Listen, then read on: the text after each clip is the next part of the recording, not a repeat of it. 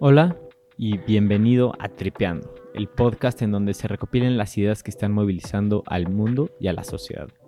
Coleccionamos perspectivas, experiencias y aprendizajes de aquellas personas que están empujando el cambio en algún aspecto de la vida. Yo soy David Roemer y en el episodio de hoy entrevistamos a Rafael Kapler, cofundador de Reworth. Reworth es una plataforma de recompensas de devolución de dinero que brinda a las instituciones financieras y a los emprendedores una ventaja competitiva en el mercado. Rafael es un emprendedor suizo que llevaba trabajando 15 años en finanzas en Europa cuando decide mudarse a México con la idea de emprender. En esta plática, Rafa nos comparte las razones por las cuales eligió México para crear algo y las diferencias culturales que encontraron en el proceso. Igualmente, nos metimos a entender las lecciones que se ha llevado como emprendedor y nos echamos un súper clavado al modelo de negocio de Reworth. Aunque Rafa tiene gran español, decidimos echarnos la plática en inglés.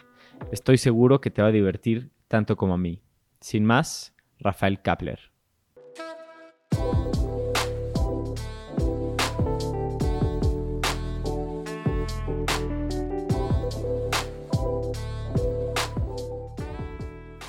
Hey Rafael, how are you? It's great to have you in Tripeando.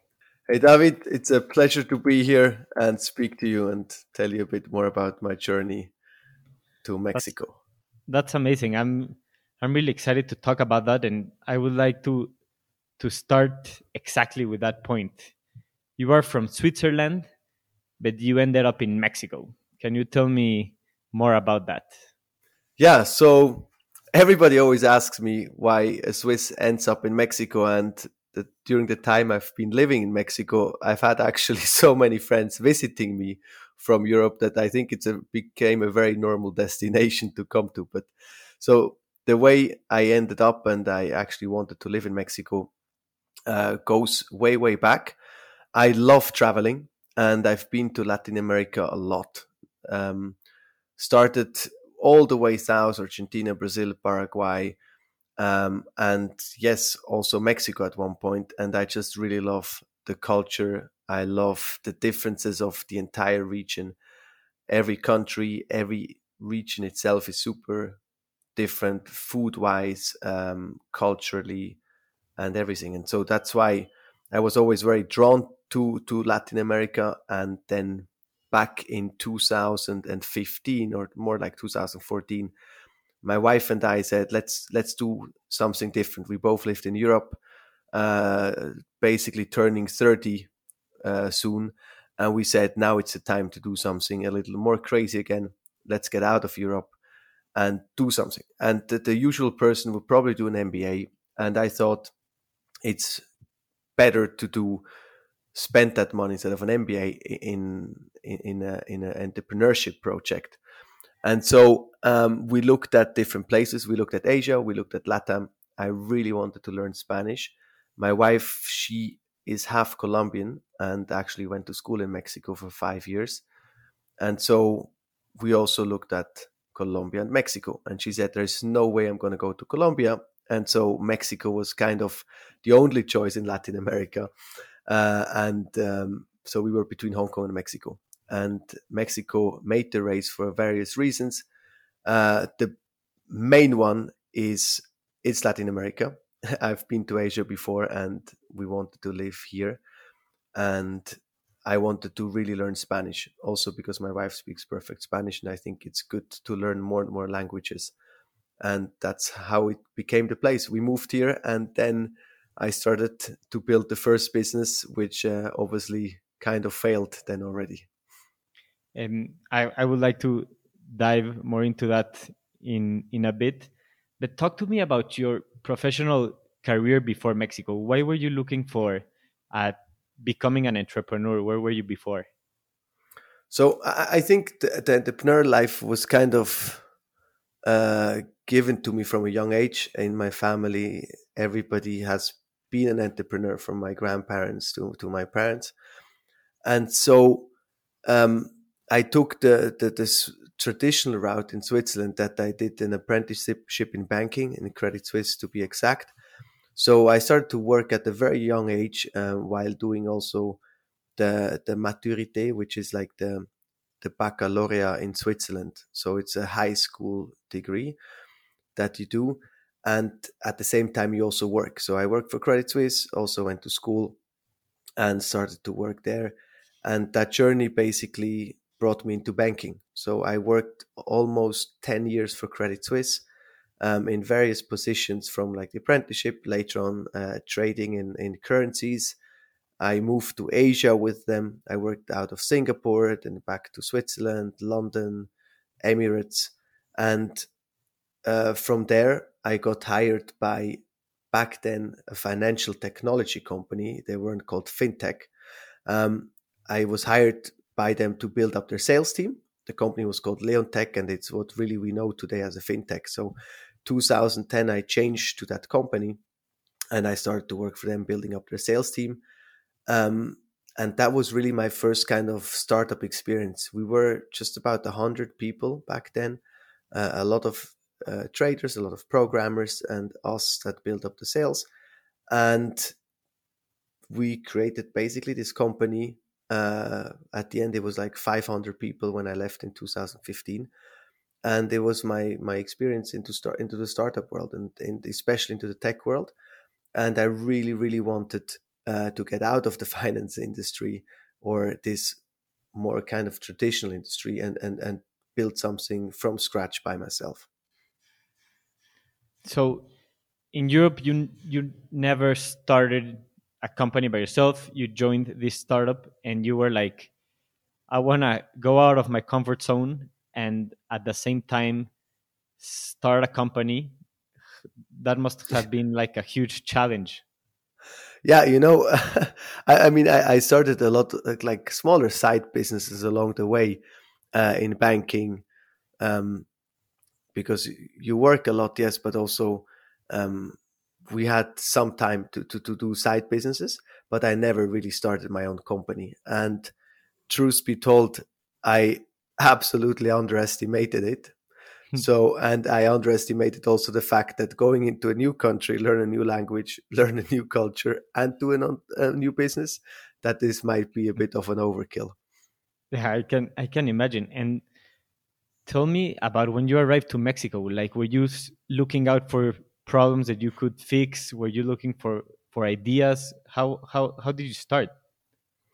So so literally I, I, I came here i think to look for business opportunities in september 2014 before i resigned in, in the fintech and i came to mexico and through some contacts i managed to speak to ceos of two banks and to a couple of um, executives in, in, in other banks all in mexico and two funds and i had this dream or this idea that coming from this uh, fintech in Switzerland where we optimize processes and we basically built a derivatives trading platform that I could do something similar in Mexico. So that was my dream. Uh, I learned really fast that um, they were not really up for that. They were still very comfortable uh, back in 2014 with the traditional business model and they didn't want to have too much innovation. And so uh, I started to connect more to the entrepreneurial ecosystem and I saw that there are a lot of really cool ideas in Mexico and a lot of problems to solve, but that there is kind of capital missing. And so I went back to Europe. I spoke to my contacts and I got in touch with a company called iAngels. That's an Israeli equity crowdfunding platform where any investor or accredited investor can invest into the Israeli tech system. And I asked them if I can bring that platform to Mexico and help Mexican startups to receive money from foreign investors at the very early stage. And that was basically then the first company I started in 2015. And as your experience coming from Switzerland to Mexico, what what did you find interesting in the entrepreneurship environment here? Um, you know, I, I think in Switzerland, you you really grow grow up in a bubble. Also in in in uh, in Europe in general, and I was in 2006 working in, in Asia when it really exploded. And what happened back then is I just saw in how little time can really make a difference in the way people live and the technologies they use and how fast technology can accelerate growth actually. And so being in latin america then uh, like in specifically in mexico in 2015 i just saw that you have all these old conglomerates banks large corporates and everything is still working in in the ways that it just always kind of worked you know? And but there were so many problems. Like i couldn't open a bank account. Um, i couldn't get the credit card. Uh, i went to a lot of restaurants but didn't really have any connection to them or like any loyalty experiences. Um, i didn't have a car. There was no car rental like you know Zipcar or something like that. There was nothing like that there i could only get an Ecobici that was very uncomfortable. So i just realized that there is a ton of stuff that could be done. And um, yeah I, I, was just uh, fascinated by all those problems that were just waiting to be solved. And you being a swiss in mexico i, I don't mean to be stereotypical but like Switzerland has like this fame that like everything is organized. And you mentioned that you kind of felt you lived in a bubble and I wish if you could expand on that but like how did Mexican people receive you when you came with new ideas and new proposals um so uh yes you talk to people about new ideas and everything you want to do and every tells you everybody tells you like yeah that's great super good idea. Yeah, yeah, I think that can work. Well done. so that was the first uh, feedbacks I got, and I thought like, wow, that's going to be very easy here. and then I realized that there is actually a very cultural difference in like how to tell you that maybe something is not such a good idea. Like, like people would say yes, and they didn't actually mean yes. They would just like exactly try to make you feel better. Okay. Yeah, that, you know, and then also like, let's have a coffee. I'm like, okay, let's do it tomorrow at 4 p.m. And then the next day at 4 p.m., I sat in the coffee and I was just waiting for the other person to arrive until I realized I need to confirm that kind of things uh, early in the morning to make sure it actually happens, you know? Yeah, I think that's an important lesson to be learned here yeah. in Mexico. Um, and tell me then, after iAngels, you started another company, right? Yes. So iAngels, you know, as I said, I, I, made a ton of mistakes. First of all, um, I realized that for foreign investors, Mexico was still very, very early, and the the network I had from banking, they told me like, yes, I can invest into Mexico because you build you build an equity crowdfunding platform, but they kind of expected me to also make sure that their investment could turn out well. And I just obviously that it's that's not scalable because if you invest in a lot of different companies, you're not gonna be able to operate it. And the other thing was that the fintech law um, just started. It was very unclear what regulation did. But interesting enough, and I think that's a funny story, is that INADEM backed our idea actually and gave us uh, two hundred thousand dollars, no, 200,000, 150 or 200,000, no, $200,000 back okay. then in, and, uh, and supported it. But uh, after nine months, we decided to stop it just because regulation, uh, interest from foreigners, and yes, also myself, I really needed to get to know the ecosystem much better. And then I started Apuntos, which is what you just mentioned, no? Yeah, and, and what was Apuntos about? So uh, I, all friends or like everybody I met somehow owned a restaurant or another store or something. So I thought that this product uh, that is works pretty well in in Europe or like kind of well in Europe around loyalty systems could also work in Mexico. And that was another mistake I did is you know I did way too little research. I just saw that there's a ton of merch like a ton of restaurants, a ton of businesses and that they don't have a loyalty system. So coming from Europe and still be a little inexperienced, I thought, you know, if that works kind of well in Europe, it should also work in Mexico. And I had uh, this kind of ignorance, I would say, about yes, Mexico is a much bigger market, so it should work much better here than it does in Europe. And that's why I thought it's a great idea to start a loyalty company in Mexico, and that was called Apuntos, and we started this 2017. And we basically built a platform where like restaurants and so signed up, and then they had in the store a QR code, and the users needed to download an app. And downloading that app, they went to the to let's say Cerveceria del Barrio.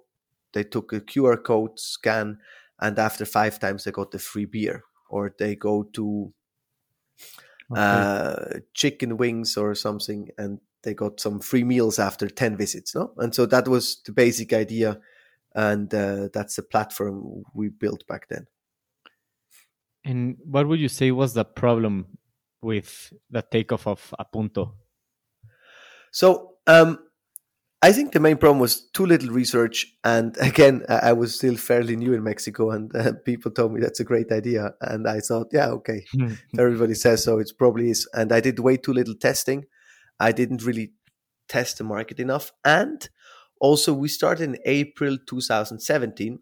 We had in Roma Condesa about 15 businesses where we launched it and we we looked about how it works. You know, we acquired users to download the app and then the earthquake happened in September, which was uh, yeah uh, obviously a very shocking experience personally, but also on the business level because of these 15 businesses, 14 closed or needed to close after. Okay. So our entire test kind of fell apart and I kind of blamed it on the earthquake and said like, yeah, it didn't work because of the earthquake, you know, and then we restarted it and started basically from scratch again and acquired more and more and more businesses. And we had partners in Monterrey, in Aguascalientes, in Guadalajara, and in Mexico City. And we got to about 600 merchants in total and about 40,000 app users. And the business was growing about 1% a month. And it kind of worked, but it didn't. And because it was growing, but not fast enough, I just kept on doing it, you know, and it was more of a dead man walking than than a really startup business that's taking off. And one of the lessons I learned uh, like that is that you need to set really ambitious goals, and if you don't make them happening and you don't reach them with your company, you really need to go down and analyze it and really look at it and say, okay, is it worth continuing it, doing it or not? And we did it for three years. We learned a lot along the way, but we kept on going probably for too long. And I find, sorry, sorry. Um, I find really interesting what what you say, and from talking to you, Rafael, um, you seem very self-critical and very critical about how your company is doing, and I think you're you acted upon the facts of how everything was going and I would like to learn a little about how you evaluate yourself, how you evaluate your company to make important decisions. For example, like we need to stop, right? Or we need to make us a, a big change. How, how do you do that? You know, I think if you have talked to me two years ago, it would have sounded a bit different. I think uh, I really learned to be more self critical because as an entrepreneur, I think you need to be an endless optimist. You really need to believe in everything going well because otherwise you don't survive hmm. all the up and downs. But at the same time, I, I think also with age, you probably become more self critical. And so I think numbers don't lie. That's really something that I saw in finance and, and I kind of probably lost a bit early in my entrepreneurial journey, but have numbers ready. And if the trajectory points up, it goes well.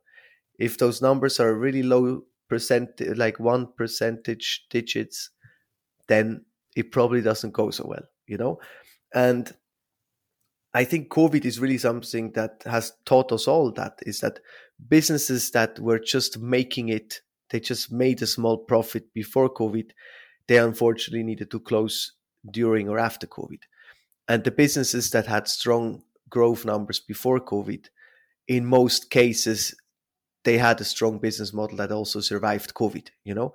And I think that's um, quintessentially what what I learned and what I what I suggest every entrepreneur to do is really look look at the black and white numbers and, and follow that.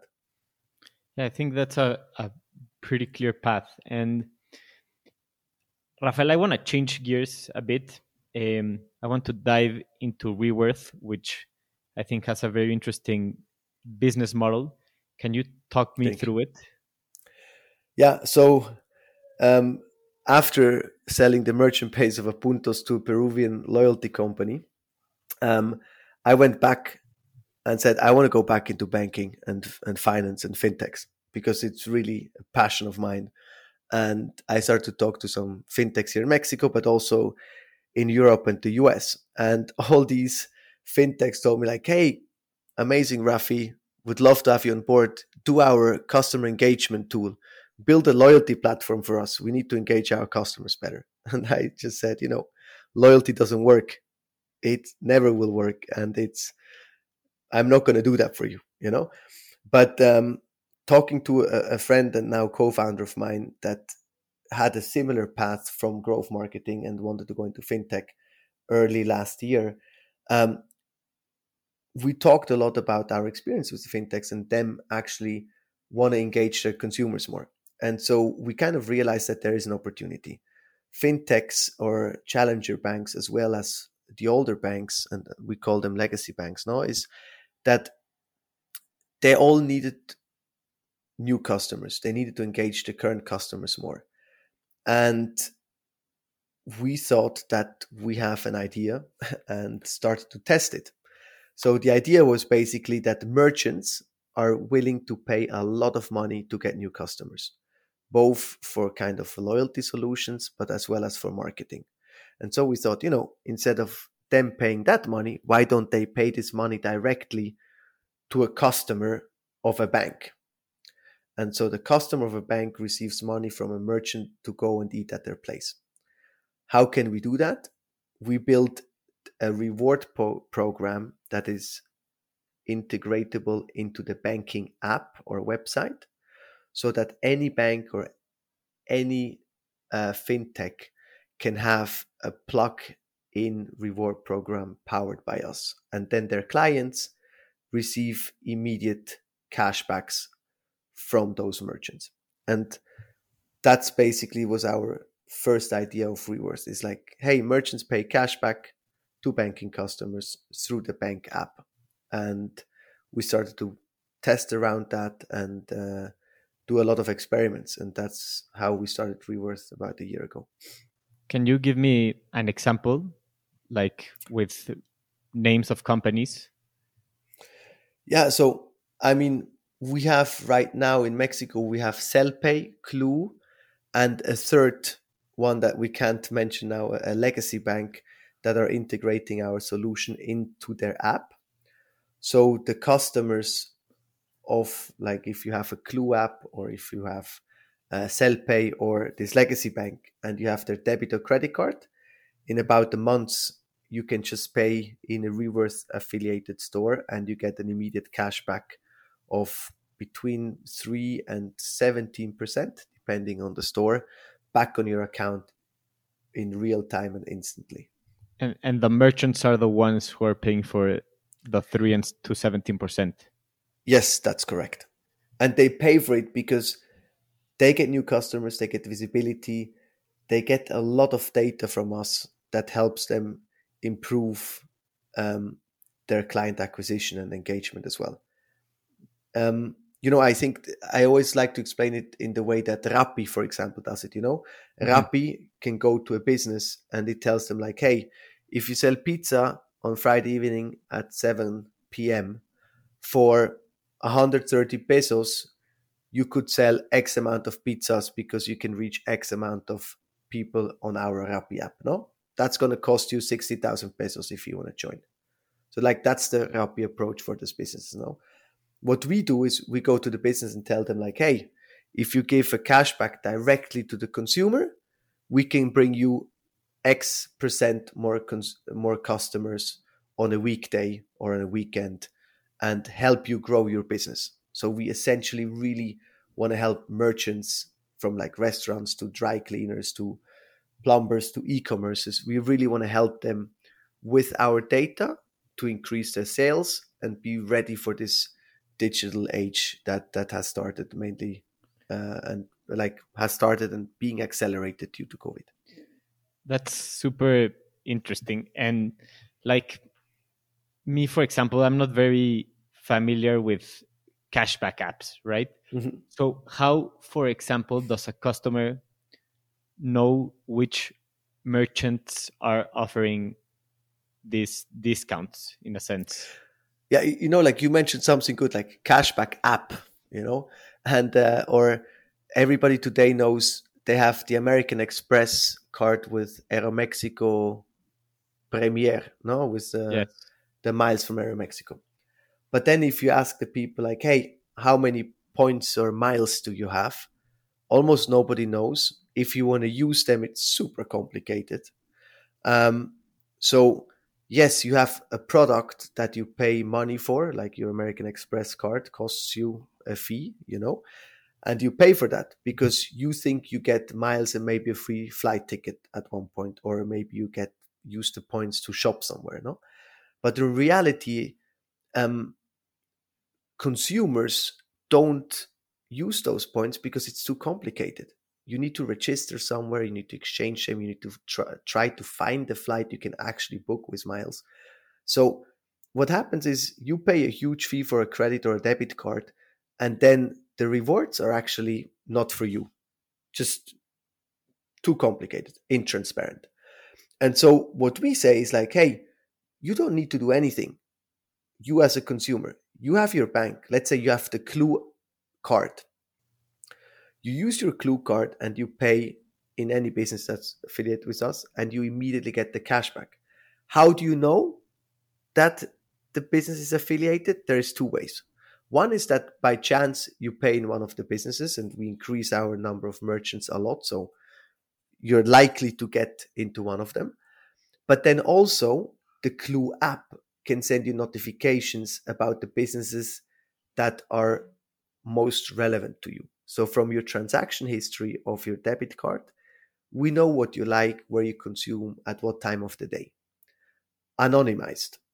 We use that data to make sure that we send you, or the Clue app sends you, only offers that you're very highly likely to use.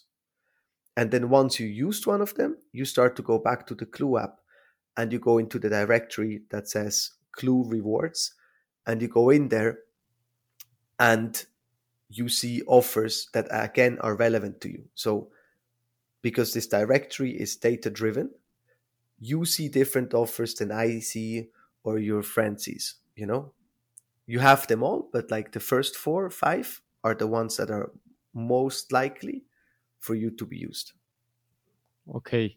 So that makes it much clearer. I think that like I remember in the Reworth web page, there's this diagram. It's kind of like a pyramid where mm-hmm. there's the merchant, the customer, and the bank or challenger bank.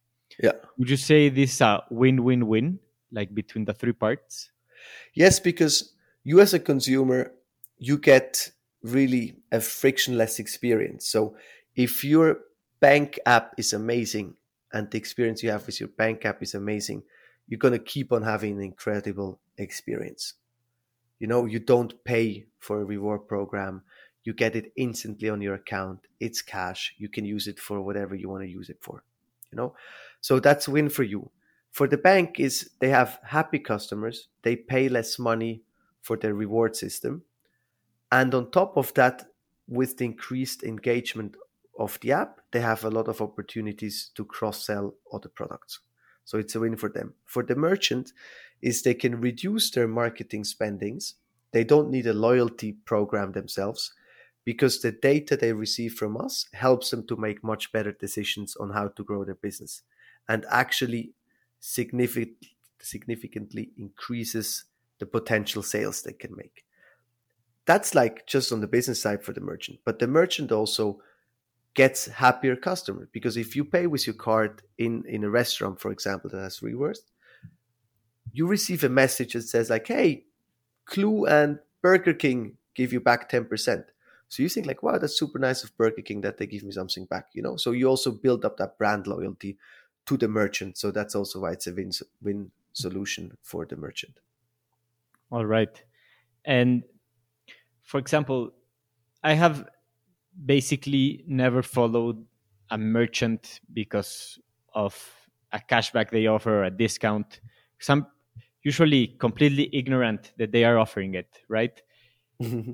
do you, do you believe you are targeting people like me that you want to kind of evangelize, quote unquote, or people that are already looking for this kind of discounts and, and cashbacks?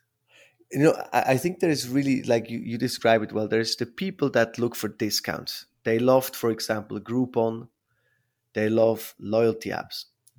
But that group is like getting smaller and smaller because also usually having like if you want to use Groupon, you need to pay upfront. If you have a loyalty solution somewhere, you need to bring a card or you need to download an app. Like there's a lot of steps involved, or you need to pay for a program. So that's like I would say the people above maybe 35 are more in that group. Generation Z, the millennials, they don't really care about that. They buy what they love. They buy, they want to have a fast, frictionless experience. They don't want to really register somewhere. They don't want to download additional apps. You know, it's like this Instagram thing of I do something and I get immediately a like. For people like me, that given an example that I wouldn't be uh, I wouldn't know that I would be purchasing in a merchant that's affiliated with you guys or with my bank, right? Mm-hmm. Is would there be like an element of surprise if I bought something and then I just saw in my app that I received money back? Yeah, so so you receive the money back. That's one thing, but you also get the notification from your bank. Okay. Um, you know, today when you spend money with your credit or debit card, it says like, "Hey, you spent 150 pesos in store X in Soriana." No. Hmm and you just see like, ah, I spent 150. The message with Reworth is like, hey, you spend 150, but Soriana and the bank X give you back 25 pesos on your account. So we kind of, from a, a bad message of you spend, you just spend money, we turn it around into a good message of like, yeah, you spend money, but we also give you something back. Thank you for being a customer of us. Okay. Yeah. I think that's, I think it's a great idea and super interesting. And the model of Reworth is something that I think the people listening are are going to be looking forward to. Um, and Raphael, to go, I think, to another chapter of of this chat, I would like to ask you how has been your experience in in managing teams.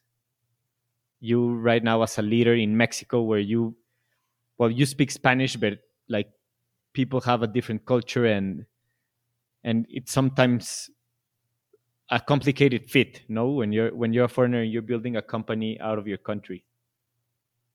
Yeah. You know like we always kind of joke that in europe and i don't even know if it's true that the swedish have the best that they get even money from the government to travel no and i think that um, one of the the gifts that our generation has in in Europe, like or, or, like coming from Switzerland as well, is like we can travel a lot. So I think it's very important to travel, get to know new cultures, and stop having these um, ideas about different places of the world without going there. So that's something that you know. I came to Mexico and I kind of knew how what what what expected me. Obviously, not the details of like this yes and yes, see you tomorrow, and then it doesn't happen. Of course, that not. But I knew that the country itself is amazing, that the people are super warm, um, that it's a very uh, great country to make new friends. You're invited to people's houses without even knowing them to a wedding that you don't know someone from. You know, like in Switzerland, forget about that. You need two years until you meet one person.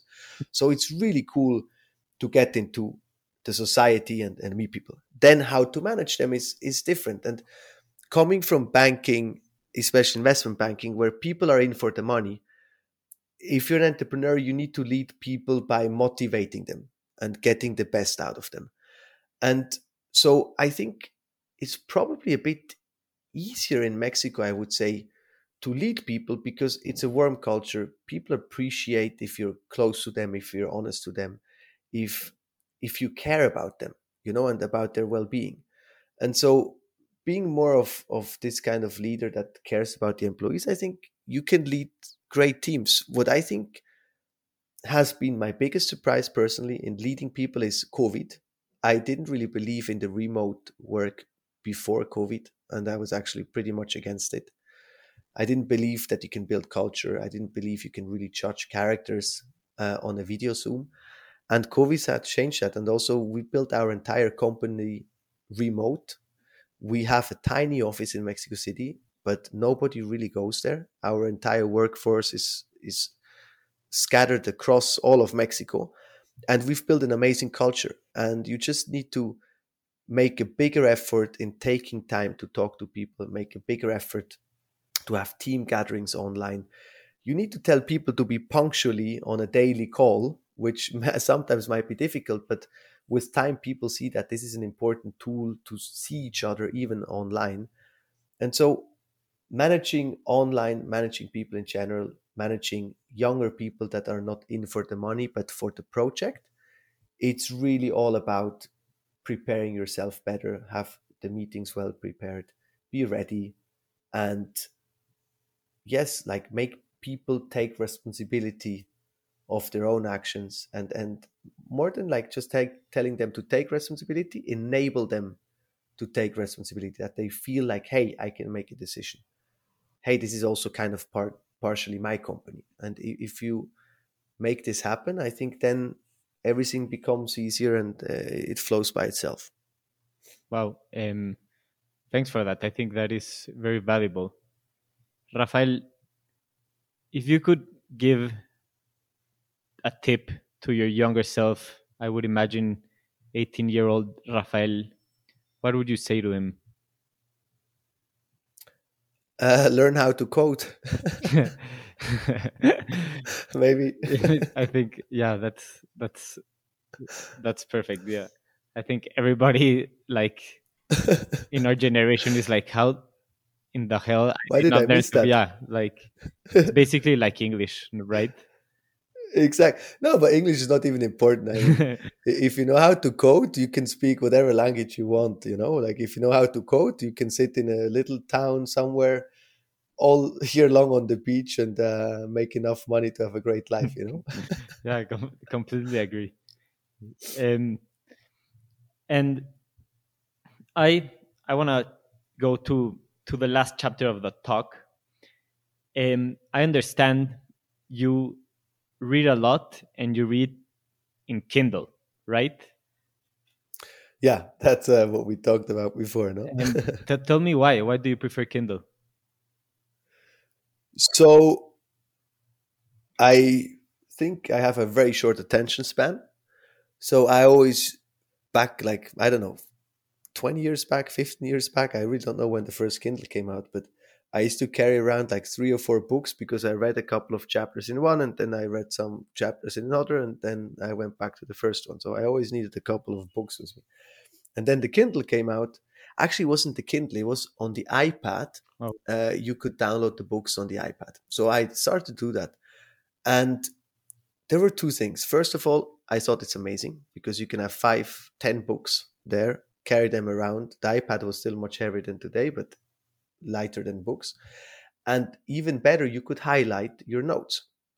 Because you know i also highlighted some stuff and then in in real books and then they were in the bookshelf and i never looked at the highlights again. So there was really no point to highlight something. And the and then when kindle came out and this ex- entire experience was improved especially like kindle you can read on the beach in the sun in the winter like it just works everywhere.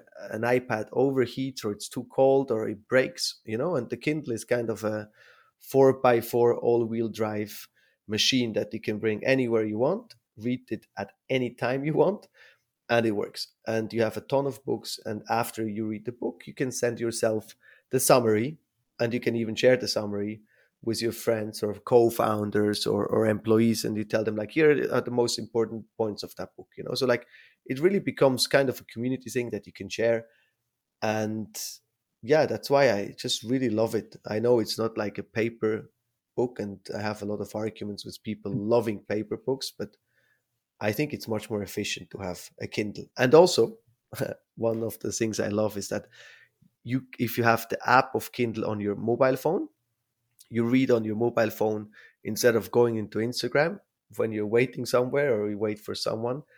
You read a book and then you stop reading it when the person arrives. And then next time you read in your Kindle, it automatically syncs the pages so you just continue to read, you know? So it's, I think you can spend your time better reading something than like mindlessly swap through some uh, photos. Yeah, I agree. I'm, to be honest, I, I have become also a convert of Kindle, and I love it. I think I love the practicality. I would also like to revisit a paper book sometime just for the feel of it and the smell of it. But for now, Kindle is a great option.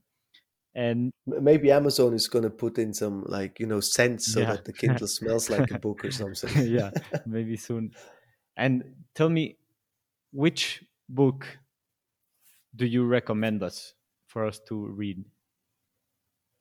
I mean, I don't. I'm not sure if I'm the right person to recommend books, but I would have loved, honestly, about in 2014 or like, yeah, when I just moved to Latam and, and started my first business, I would have loved to read the book Viva the Entrepreneur. Um, it's written by Brian Requarth. Uh, he's now the founder of Latitud. Also, full disclosure, he's an investor in us, but uh, nevertheless, like this book is really amazing about understanding the entrepreneurship in Latin America and the enormous potential it has. I think it's a must read for any aspiring and even entrepreneur in, in, in, in Latam. And then if I can have like two or three books, I would recommend. I mean, the other one that I think is valuable for startups and uh, how to kind of scale your business. You know, there's a million books about how to scale your business and lean startup. And yeah, okay, great stuff. But it's not really a, a tangible guide. And the book called Startup CXO by Matt Blumberg is insane. I think hmm. it's kind of a guide on what to do in what role and what kind of roles you need at what stage of your companies and what that role should be and who you have to look for. And yeah, I think it's just really, really a really good guide on, on building your, your, your company. And do you usually read business books or you're interested in other topics too?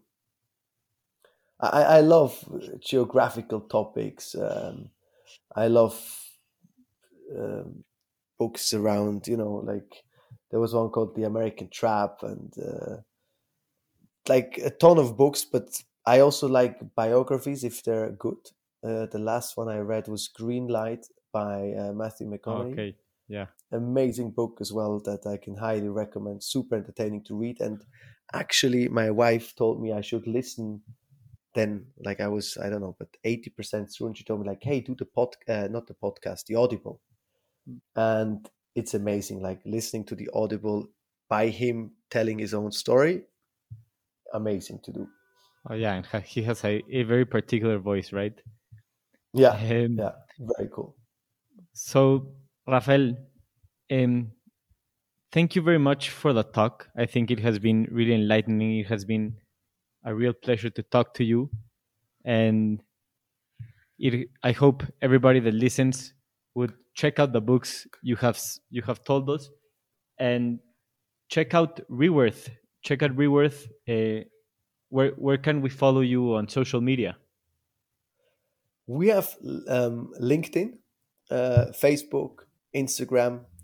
Uh, Instagram and Facebook is Reworth Rewards. Reworth on LinkedIn. We have also TikTok now. Okay. Um, so you can also find us there. I have to tell you, I'm not a TikTok user. I think I'm too old. um, but I've I've uh, checked what we do, and I think it's really cool of uh, what our marketing team is doing there. And yeah, David, also thank you very much for having me. It's a pleasure to talk to you, and um, and I hope I could give some some interesting insights.